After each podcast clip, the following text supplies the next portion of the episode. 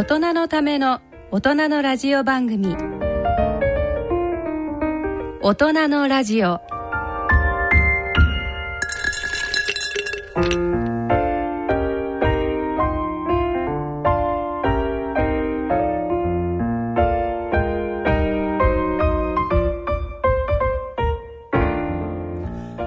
皆さんご機嫌いかがでしょうか？立川楽長です。ご機嫌いかがでしょうか？篠崎直子です。この時間は笑いと健康をテーマにお送りしております。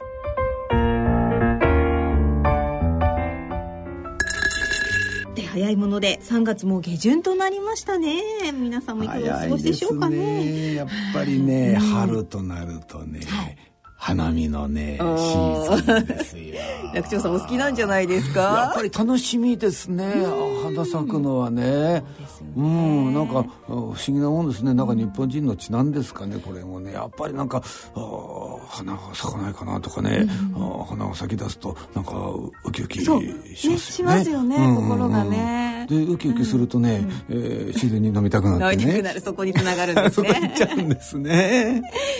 い。や昼間のね、花見はいいんですけどね、あの夜桜ってあるでしょ？夜の花見。まあそれはね、いい時はいいんだけど、はい。寒いのね。夜の花見何回かやったけど、大概寒かったですよ。で、一度ものすごく寒い時になってね、手なんかかじかんでんのよ。うん。なんで桜の季節にこんなに寒いんだ？そういう時あるじゃないですか。あります桜の時ってね。めちゃくちゃ寒くて、うさも早く帰りたいなんて思ってたらね、楽長さん、ビール冷えてますよって 勘弁してくれよ。いらないよみたいな熱燗熱燗みたいなねなかなかないしね。そうですよね花見はね。花見に熱燗はねあれは参りましたね。ガタガタ震えながらね、花見。なんで俺はここまでして花見しなきゃいけないんだ。それでも見るぞみたいに飲むぞいや前にね、京都のね、八坂神社のね裏の方がね、あそこ花見の名所なんですよ。一度ねあの通り過ぎたことがあったのね、夜なんだけどすごいですね。半端な酔っ払いじゃないですね。あれまあ花があるから、まだ普通の景色として見られますけどね。あれ花がなかったらね、あの異常な人たちの集団にしか見えないね。花があるから形になってね。まあまあ許されるかなみたいな、ええどんななんですか？笑っちゃったのがトイレに大行列してんのよ。トイレトイレ困りますよね花見ねね。あれがね。そうなんですよやっぱりあのトイレの大行列をしてる姿を見るとね、ここまでしてやるかともしかもトイレ我慢してるはずなのよ、その人たちが行列を作って並びながら何やってるかというとビール飲んでるのよ間に合うのかお前はみたいなね。本当ですよね。よりのね 溜まってきちゃっそれはやめたろよと思いながらね見てましたけどね。それでもやめられないんですね。まあね。でもね今年ね、えー皆さん楽しい花見をしていただきたいですね。そうですね。はい。まあそして春といえばもう一つね花粉症がこれが困っちゃうね。ん篠崎さんあんでしょ花粉症。花粉症。なんか花粉症じゃないって思い込んでるんですけど、うんうんなんか朝とかやっぱちょっとくしゃみがすごい出たりとかでも花粉症じゃないと思って。ああもう自分で暗示をかけて。暗示をかけて。うん。いや私もね、あの結構花粉症あるんだけど、この前ね、こんなものは心の持ちようだと思ってね、はい。あのー外に出たのその日はすっごく花粉が飛んでますってねもうテレビでも言ってる、うそういう日なんですよ。であ暖かくなって天気が良くなって風も吹いてみたいなね、えー当然今日は多いだろうなとも思うようなそんな日でね、で外出た途端に目は痒くなるぐずぐずしてくるが、えーね、あこれは大変なことになるなと思ってね、よしもうお俺は花粉は大丈夫だと。いくらでも吸い込んでやると思っておスパーッとね深呼吸したの。さあ来いカーッと吸い込んだの。途端に鼻水がずるわ涙ブ やめときゃよかったと思う。全然自己暗示になってない。ダメだった。やめときゃよかったね。ダメだったか。ダメだ。結構ひどい時はひどいんですよ。一度肋骨骨折したことがあってね、はいはい、その最中にね花粉症でくしゃみを大連発したことがあって。死にそう。地獄でしたよ。ねえ肋骨骨折。むちゃくちゃ肋骨骨折してる状態でくしゃみをするってね。一回やっただけでももう二度と勘弁してくるぐらい痛いんですよ。痛いですよね。肋骨バラバラになるかってぐらい痛いですよね。本当にうわー わかりますわかります。もううなってしばらく声出ない。それを連発ですよ。いやうん、こんな時こそ出てくれるなと思う時に限ってね、いくらでも出るのくしゃみが。まあ抑えられないですしね、ね出始めるとね。あれはね辛かったですね 花粉症よりずっと辛かったですねあの肋骨の痛みがね。じゃあ花粉症にはあんまりいい思い出がいい思い出ないですね。でねあの不思議なもんでね、はい、落語をやる時にね、やっぱり花粉症があるから、あの予選行くじゃないですか、例えば独演会なんかで行く時はぐずぐずぐすぐすなんですよ、はい、で、えー、講座に上がるまでも楽屋で鼻かんでるんですよ、うんうん、ところが、袖に立って袖でもまだねあのティッシュで拭いてんですよ、うん、ところが出囃子になって出るでしょ、はい、座るでしょ、はい、座布団に落語始まるでしょ。ピタッと止まるピタッと止まって落語やって降りてくるんでしょ、うん。はい、で楽屋に入った途端にジュワッと出てくるの。今までのが全部バーみたいな。だからもうだこんなものはね本当に気持ちの問題だと思うんだけども、さあ来いと思ってもダメなのね。でもずっと落語やってたらいいんじゃないですか？一日中。それも辛いね。それもそれもダメか。そういう解決法はやめましょう。はい、えー、それでは大人のための大人のラジオを進めてまいります。大人のための大人のラジオ。この番組は野村証券ほか各社の提供でお送りします。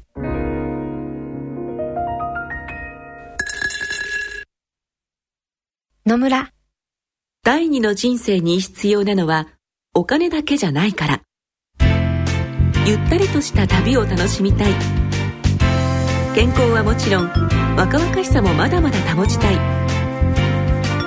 住まいをもっと快適にしたり相続のこととかもしもの時のことも考えておきたい。セカンドライフのために知りたいことってたくさんありますよね。あなたのハッピーなセカンドライフのために。野村証券の本支店ではさまざまなスペシャリストを講師にお招きして野村のハッピーライフセミナーを開催しています。詳細はウェブで「野村のハッピーライフ」と検索してください。なお当セミナーではセミナーでご紹介する商品などの勧誘を行う場合があります。それ野村に来てみよ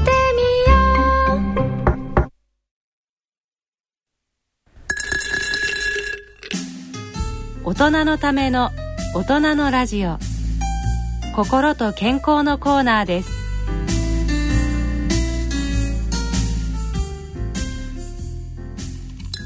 大人のラジオ。このコーナーでは立川楽長さんによる落語をお聞きいただいております。今回は楽長さん創作の健康落語嫁選びをお聞きいただきます。これがね、はい。うんまあテーマは骨粗鬆症なんですが骨粗鬆症、うん、まあ、はい、こんなこと言っちゃいけないんだけど、はい、あんまりね気に入ってないんですよこの落語。え？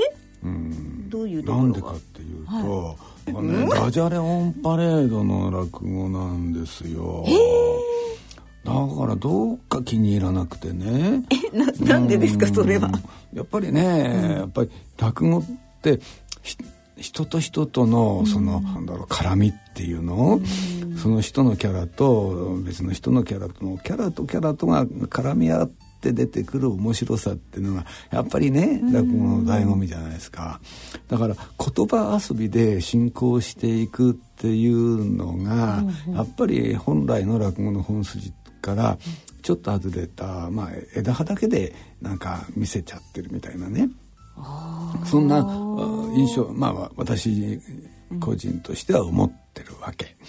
だからなんかそういう言葉遊びで持ってく落語っていうのは自分の中ではちょっと認めがたいところがあるんですよ。じゃなん なんで放送するんだってことになるんだけど。ね。うん、でもね、はい、あのそれでもね結構あの話自体は、うん、あの面白いだろうなとは思ってるんです。っていうのはすごい変なのが出てくるんですよ、はい、変変なキャラクターが。変なキャラクター。そうそうそう今言っちゃうと面白くないから言わないけど そうですね楽しみに、うん、だから本当に変なななんだこいつみたいなのが出てくるまあ、まあ、お聞きの皆さんどうかそこをね楽しみに聞いていただきたいと思います。ダジャレは聞き流していただいて、まあまあ、ダジャレどうでもいいです。えー、はい。では楽しみに聞いてみたいと思います。はい、立川楽長さんによる健康落語、嫁選びをお聞きください。あ江戸時代、季節は秋でございます。そろそろ肌寒くなってきた。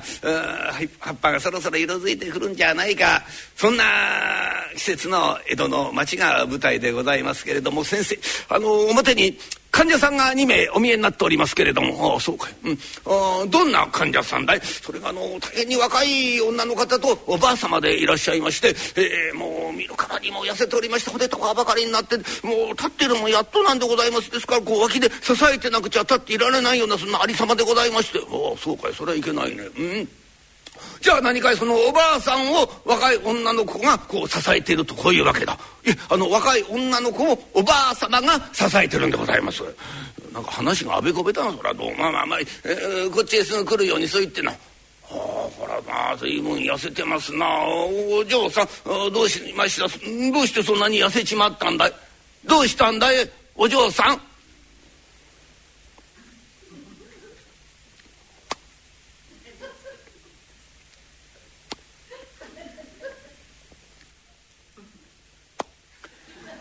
瀕死の金魚だねどん。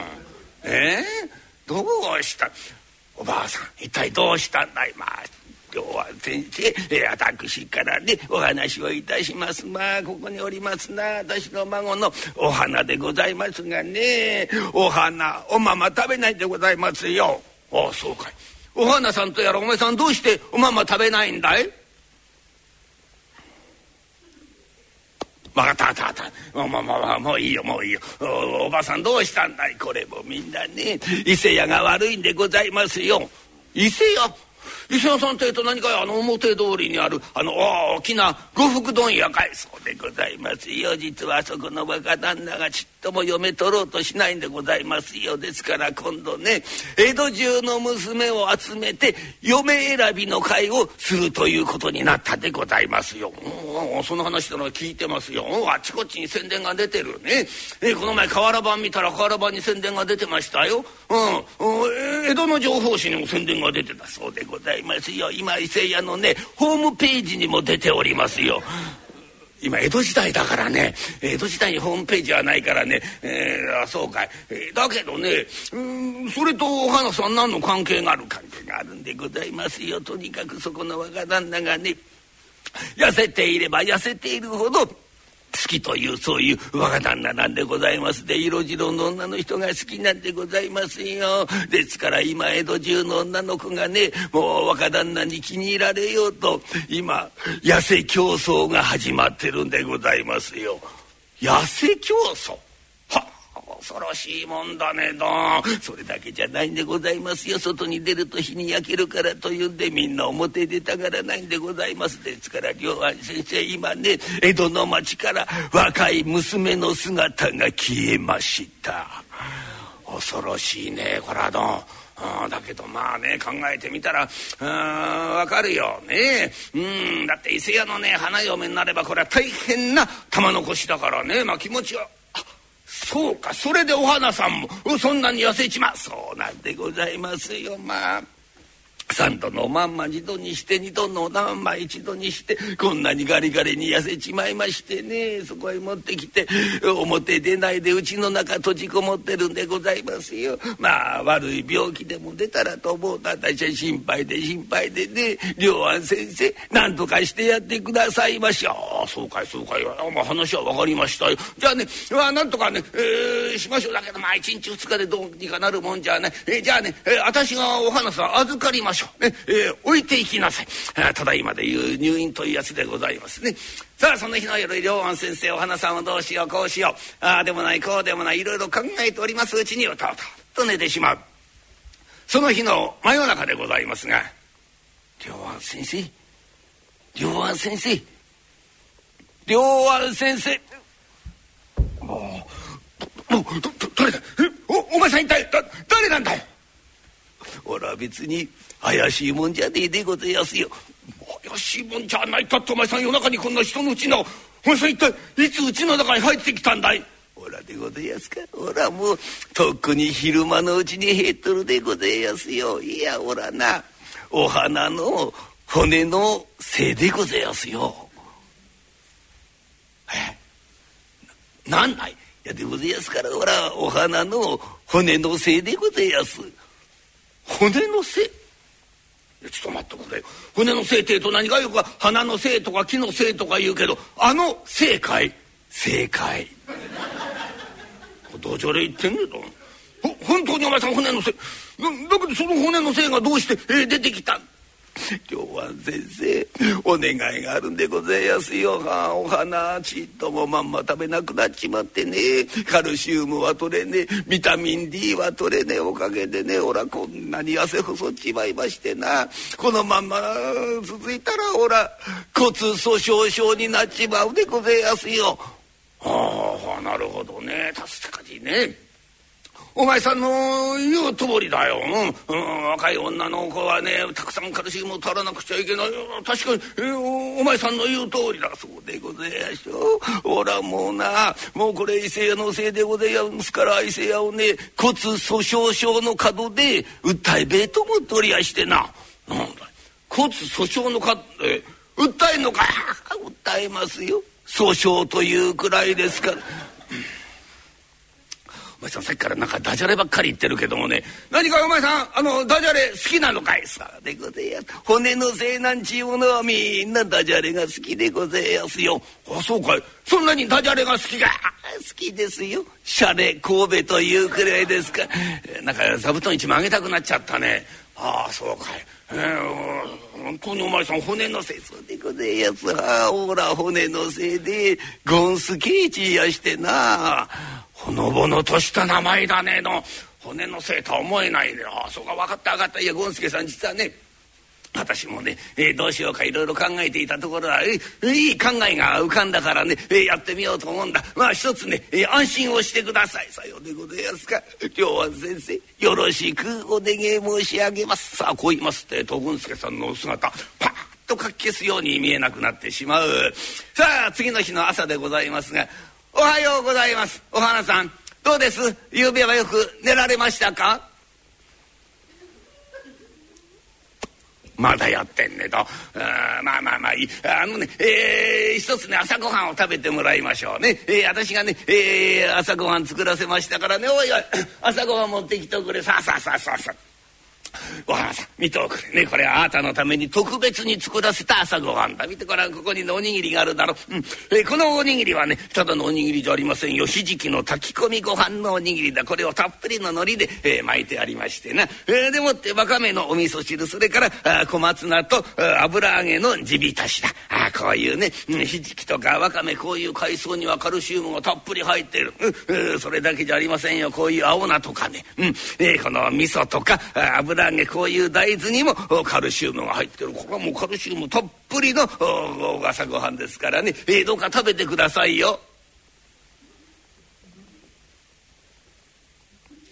食べません。どうしてです？私がせっかくとえ？いやいいじゃん。私 あそう。まあ、そうすんなりに食べてくれるとは思っていませんでしたからね、えー、じゃあ一つ、えー、作戦を開始しますかね、えー、おいおい、えー、じゃあ作戦開始するから例のもの持ってきてくれはいはいはいはいありがとうありがとう、えー、この七輪の上にね、えー、これを乗っけてとね、うんえーああいい匂いがしてきたねこれはとあこの匂いを嗅いでるとお腹がすくねえと。お花さんどうですね？えいい匂いでしょこの匂いを嗅いでるとお腹がすくでしょどうです？どうです？お花さんどうです？どうです？いい匂い。この匂いを嗅いでるとお腹がギューッと空いてくる。いい匂いお腹すく。龍馬先生。何を焼いてるんでございます？何ってみればわかるでしょ今ねサンマを焼いてるんですよサンマ。いやこの匂いはたまりませんだ。どうです？あなたはこの匂いに耐えられますか？ほらどうだ？どうだ？どうだ？ほらどうだ？いい匂いお腹がすサンマの匂いお腹がすいたおさま。おにぎりがある。おにぎり。あおにぎり食べたい。おにぎり食べたい。おにぎり食べ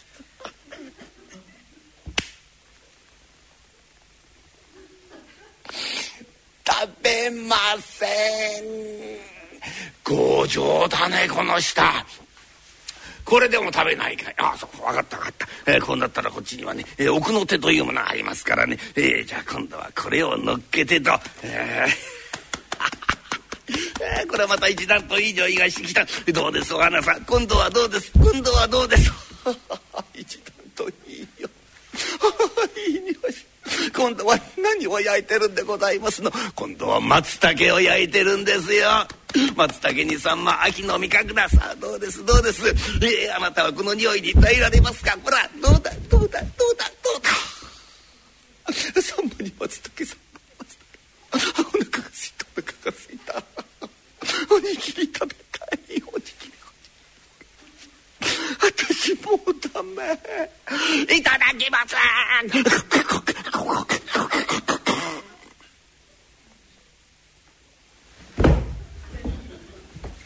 どうしました？おかずさんどどうしたえ何？か喉につか使えたんですかちょっとおかずさんどうした？えええええ何？使えたんじゃない？どうした？うんうん喉の上顎に糊が張り付いた。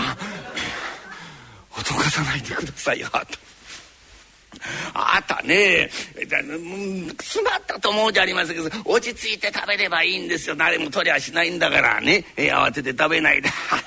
サンマが焼けてきましたよ。さあさあさあ、えー、さあこのサンマも食べてくださいよ、ね。えー、こういう青魚にはねビタミン D がたっぷり含まれてますからね、えー、さあさあさあ、えー、これも食べおお今度は松茸が焼けてきた。いやこれは美味しそうだな。あだけどこの松茸は大して栄養がありませんからね。でこの松茸は私が頂戴をいたしましょう。ってひどいやつがいたもん、えー、松茸は自分で食べちゃおうって。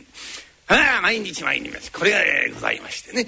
天気のいい日は中庭にご飯を出して、えー、中庭におびき出して、えー、日に当てなよなんて、えー、もう良安先生の術中にすっかりはまりました。元はといえば健康なお花ちゃんでございます、えー、あっという間に元のようなあふっくらとした可愛らしいお花ちゃんに戻る。さあもういいでしょうというんで退院をする最後の晩でございますが真夜中になりまして「良安先生良安先生あびっくりした。どどど誰だよお前さん。ほらだゴンスケでございますよ。ゴンスケさん。はあまた随分立派な体になっ見違えてしまいましたの。どうなすったんですか？どうもこうもねえだよこらみんな先生のおかげだ。先生がお金にまあカルシウムだビタミン D だいっぱい食べさせてくれたおかげでほらこんな立派な体になりましてな。今夜はほら先生に恩返しに来たでございますよ。骨の恩返しかよ。あんまり聞いたことはないがね。いやいやいいや別にそんな恩返しなんか別にじゃそうはいかねえだよ。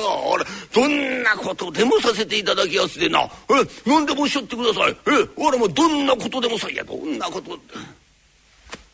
助さんお前さん今どんなことでもって言ったね。じゃあどんなことでもやってくれるかい?いや一つ頼みたいことがあるんだよ。いやこれはね私のことじゃないんだ。お花さんのことだがね。ああ私はお花さんにいろいろ食べさせて元のような体に戻したがあれじゃねとてもじゃないが伊勢屋の嫁選びねお嫁さんに呼ば選ばれるわけがないよ。とにかく痩せていれば痩せているほど好きという若旦那だからね。私はなんだかこの手でねお花さんの夢を打ち砕いてしまったようなそんな気がして高く胸に使えるものがあるんだ。どうだろうな権助さん。お前さん人間ならぬ身だ。お前さんの力でなんとかお花さん伊勢屋の花嫁にすることはできないかね。ちことは何でございますか？あ先生はおらに不正を働きと。こうおっしゃるでございますか？いやそんなこと言ったらそらね元 も子もないけどもね。あでもねお花さんはいい子だよ、うん、伊勢屋の花嫁になって何の不足もない子だ。ただ痩せていないというそれだけのことだからね。どうだろうな。なんとかならないかね権助さん。おそんなことはもう寂しめでございますよ。おおらの姿は俺が見せたいなと思う人にしか見えねえでございますからな。どんなことでもできますでほうじゃ任しておくんなせ。さあそう言ってと権助さんの姿はたとか消すように見えなくなってしまう。いよいよ伊勢屋の嫁選び。の当日でございます、えー、江戸中からこうガリガリになって痩せ細った女の子がゾロゾロゾロゾロゾロゾロゾロゾロまるでゾンビのようになって集まってまいりました。ああんまり大勢参りましたんで仕方がございません。一次予選に二次予選三次予選に四次予選。予選に予選を重ねましてさあ最後の5人に絞ろうという。この予選をお花さんどんどんどんどん勝ち上がるんでございますね。それはそうでございます。まあ、これは予選でございますからね、この予選通過者リストっていうのはできるんでございますが、権助さん姿が見えませんか。これを勝手にこう書き換えちゃったりなんかいたしまして、ほら、通過いたしますね。さあ最後の5人にお花ちゃんが残るんでございますが、えー、ここでも権助さん大活躍でございますね、えー、最終審査は若旦那による面接試験でございますがね、えー、これも試験の会場にやってまいりまして女の子横にピタッと座りましてね、えー、女の子の横からこう手を出しましていきなり「あっかんべえ」をさせたりなんかいたします。これは気持ち悪いですよ、えー、座ってる相手が一体手を動かすことなく悪感米するわけですから。こんな気持ち悪いことはございません。はいいたずらにいたずらを重ねましてはいいよいよ最終結果。伊勢屋の番頭から、えー、発表されまして、えー、それではですと厳正な審査に基づきまして、えー、当伊勢屋の花嫁が決まりました。これから発表させていただきます、えー、伊勢屋の花嫁の名前はええー、おかしいさっきも全然違う名前だったんだけどえ？え？いいいのかねこれで。え？だけどここに書いてあんだからな。これは間違いないだろう。え？え？ー、当伊勢屋の花嫁の名前はお花さん。あなたに決まりました。さあ花すっ飛んで家へ帰る、えー、おばあさんに報告をしようってんだ。おばあちゃんおばあちゃんおばあちゃん大変なことになったのよ。ねおばあちゃん聞いて。おばああれどうしたのかしら？おばあちゃんうちにいないよ。おばあちゃんどうしたの？おばあちゃんちょお花ちゃん。ほらお隣のおばさんどうしたんどうしたの？じゃないわよ。大変よ。おばあちゃんさっきね井戸端で滑って転んだの。そしてここ打ったのよ。そうしたら痛い痛いたまりたまるもんだからね。もう長屋のみんなでね龍安先生のとこに運んだの。おばあちゃん今龍安先生のとこよ。行ってあげて。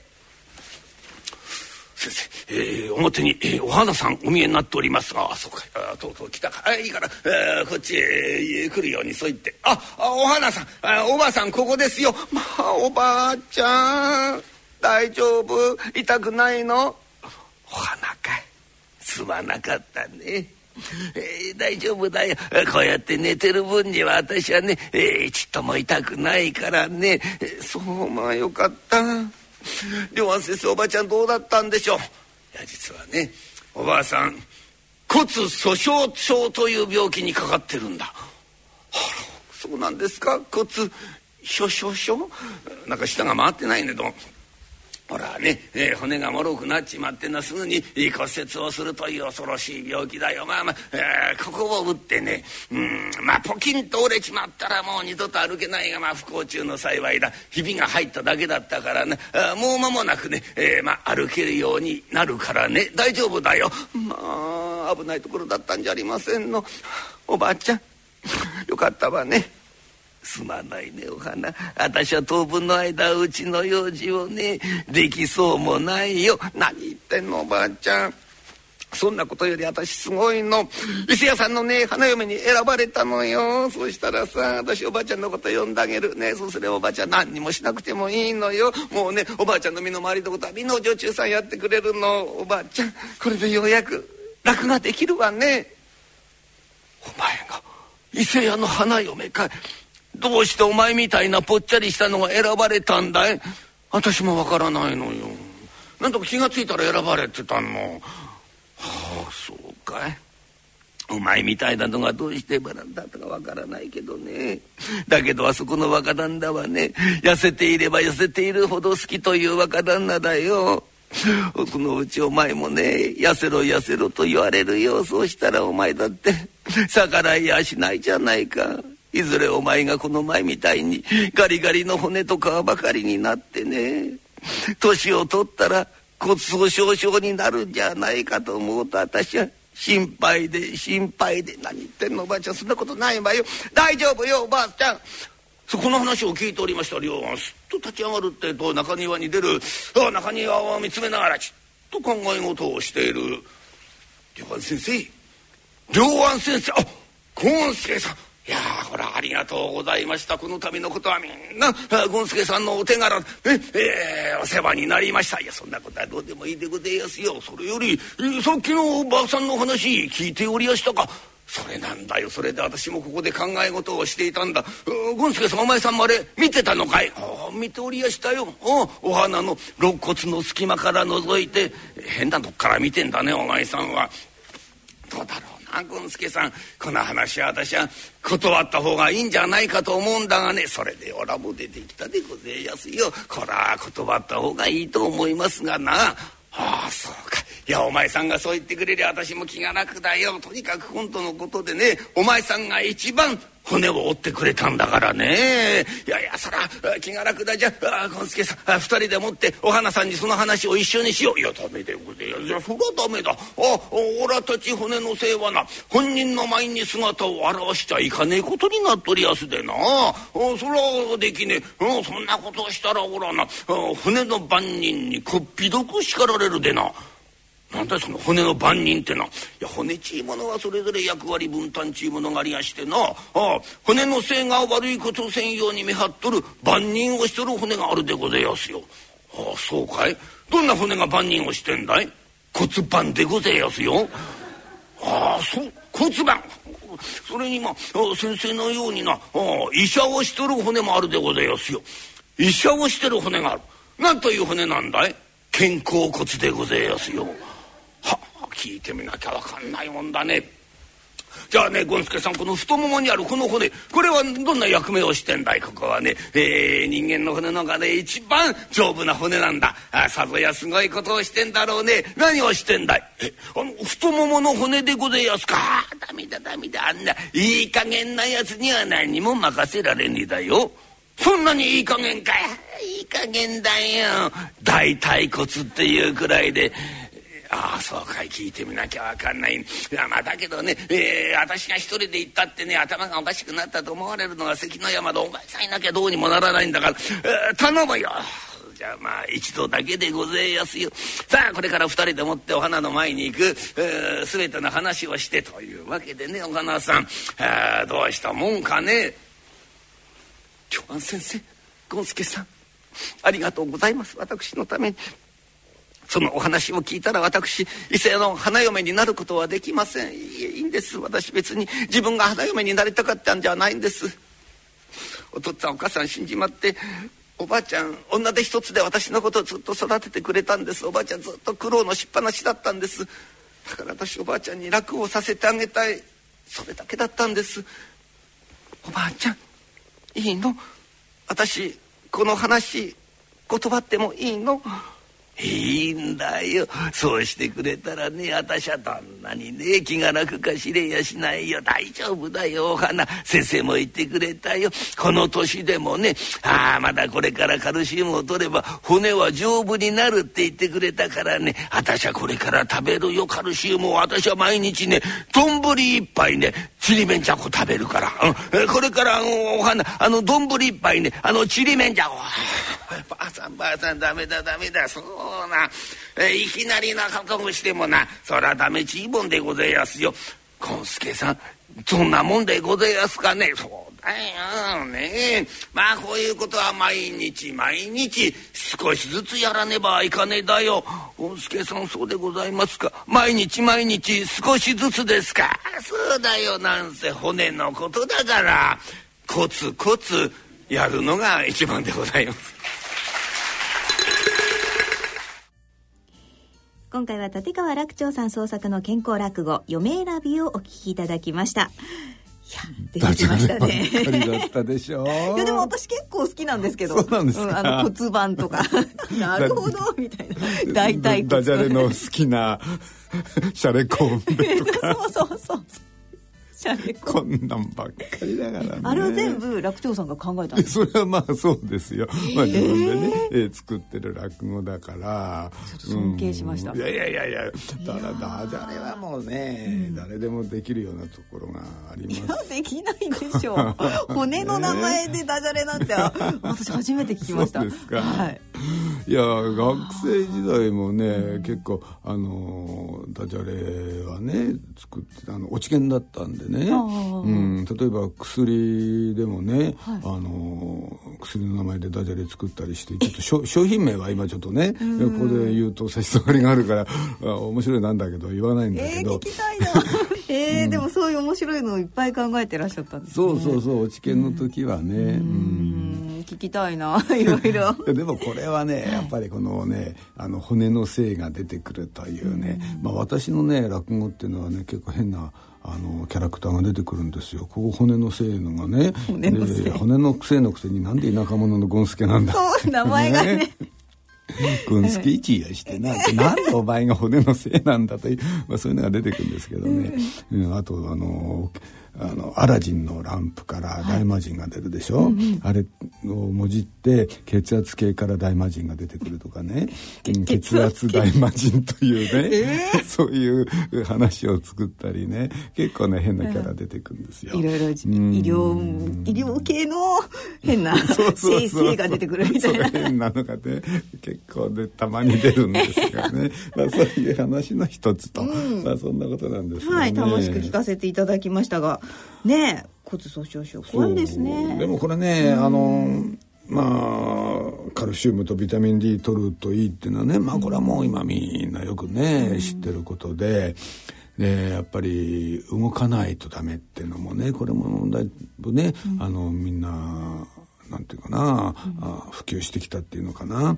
あの骨に負荷を与えないとね、うん。やっぱりその骨丈夫にならないカルシウムつかない、うん。みんなよくご存知なんですけど、あのね、あの面白いね、はい。データが出てほ篠崎さんなんかきっと好きだと思いますよ。うななんですか？はい。地中海料理。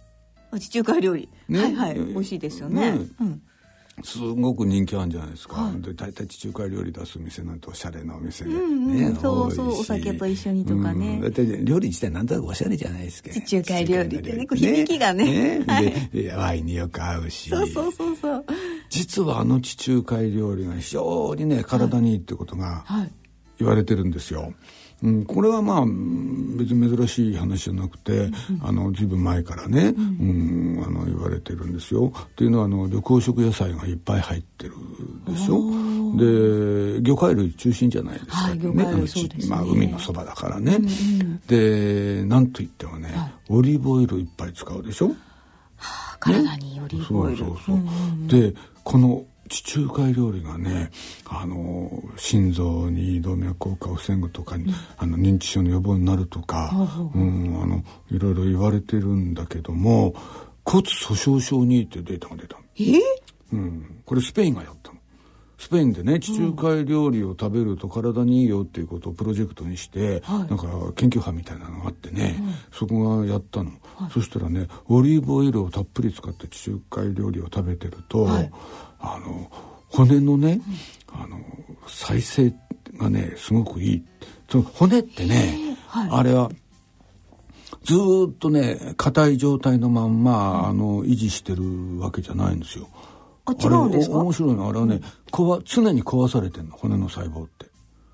で、常に作られてる。あ生まれ変わってるわけですね。そうそうそう、うん。だからあの常に壊され常に作られでこのバランスが保たれてるから一定の骨の硬さを保つんですよ、だけど骨壊す方が強くなっちゃったらボソボソになっちゃうでしょ？そうですね。ね、うん、だから骨粗しょう症ってそういう状態になってるわけ。でも骨を作る方が、あの活発になれば十分なんじゃないですか、なりますよね、ね、だからそういうところで結構ねあの、まあ、話し出すといろいろ複雑になってくるんだけど、だから壊す方が優位か作る方が優位かっていうことで割にあの血液データも見ていく時代になってきてるんですね今ね。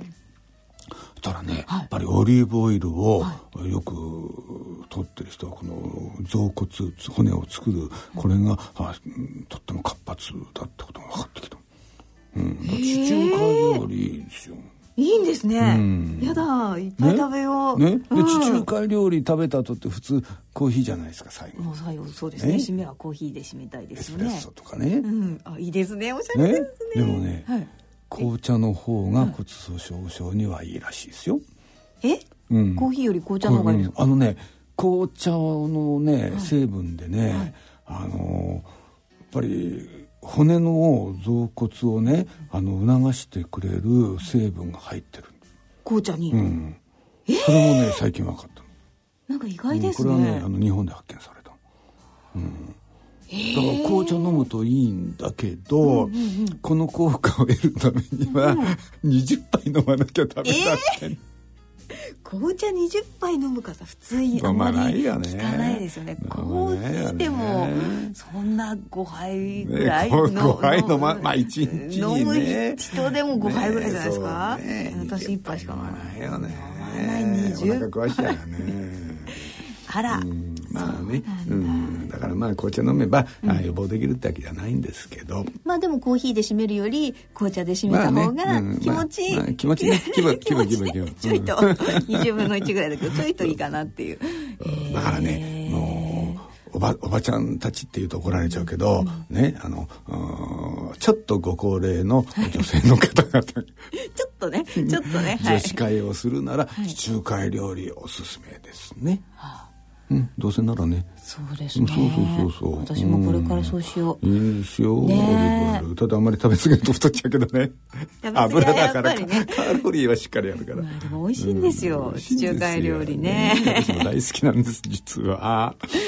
地中海料理はねもう一つ危ないことなんですよ。何ですか？ワイン飲みすぎちゃうのいやそれはやっぱりほらお食事美味しくするために ちょっと必要でしょ、ね、みたいなね。ねまあまあでもね、はい、うん、このワインもいいって言われてますもんね。そうですよね、ワイン、ね、赤ワインなんかポリフェノールがたっぷり入っててね、うん、うん、これも認知症予防になるって言われてますからね、うん、赤ワインがいいっていう、うん、データを発表した大学があるんですよ。あそうなんですか、どこの大学かっていうとね、はい、ボルドー大学。嘘みたいな話でしょ？本当？の話なんです。これ本当の話えこれ本当なんですか、うん、ボルドー大学が、あのー、データ出した、うん、えー、でもさ、えー、ねえボルドー大学が可愛いよって言われてもね。なんかちょっとね売名行為じゃないけど、ね、なんかちょっとついそう思っちゃうでしょ、ねねうん、本当のいやこれ本当の話なんです、えー、ボルドー大学が出した、うん、はい、えー、以上落語のコーナーでした野村、ちょっと気になるお金の話。今回は在職老齢年金です。お父さん、定年後も働き続けるの？そのつもりだよ。どうして？在職老齢年金制度って知ってます ?60 歳を超えて年金をもらいながら勤め続ける場合、ボーナスを含めた給与の収入や年金の額によって年金が減額されたり、もらえなくなったりする制度のことだろその通りです。気をつけないといけないのは、年金の支給額には直前の1年間にもらっているお給料の額が影響するということ。うん、いろいろなケースがあるから、近くの年金事務所で確認した方がいいね。さすがお父さん。再就職に向けて万全ですね。まだまだしっかり働いて、年金財政の改善に貢献したいね。でもお小遣いは減額ですよ。お金に関するご相談は、お近くの野村証券へどうぞ。それ野村に来てみよう。大人のための大人のラジオ。さ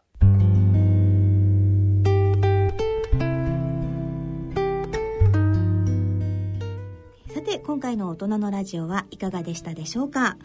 私もでもねはい、こね肋骨骨折するくらいだからね骨粗しょう症危ないかもしれないですね。えー、楽長さんも。地中海料理食べないとダメかな。今からでもね。ねね今からでもね。ねここに生まれ変わりますからね。地中海料理でワインは何にしようかな。あれあれそれあれあれそれそっちそっちそっちが楽しみなんでしょう。料理より料理よりそっちがみたいなね。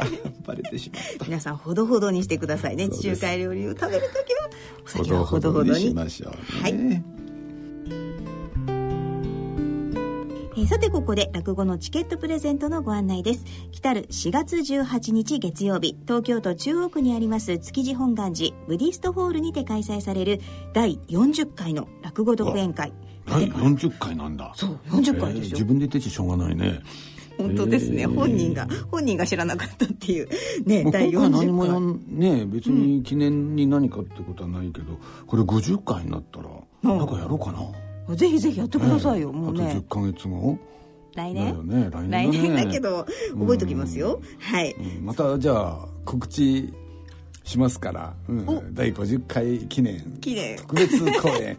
何やるうん、いいですねいいですね。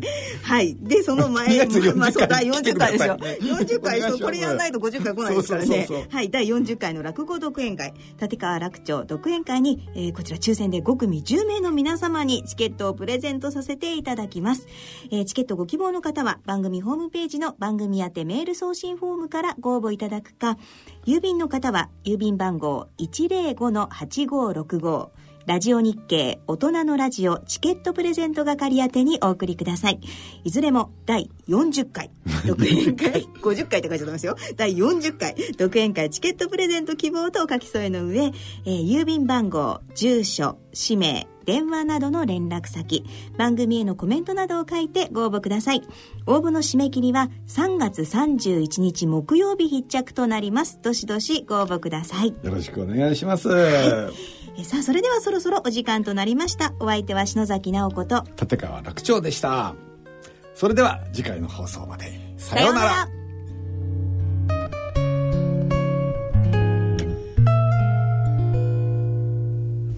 大人のための大人のラジオ。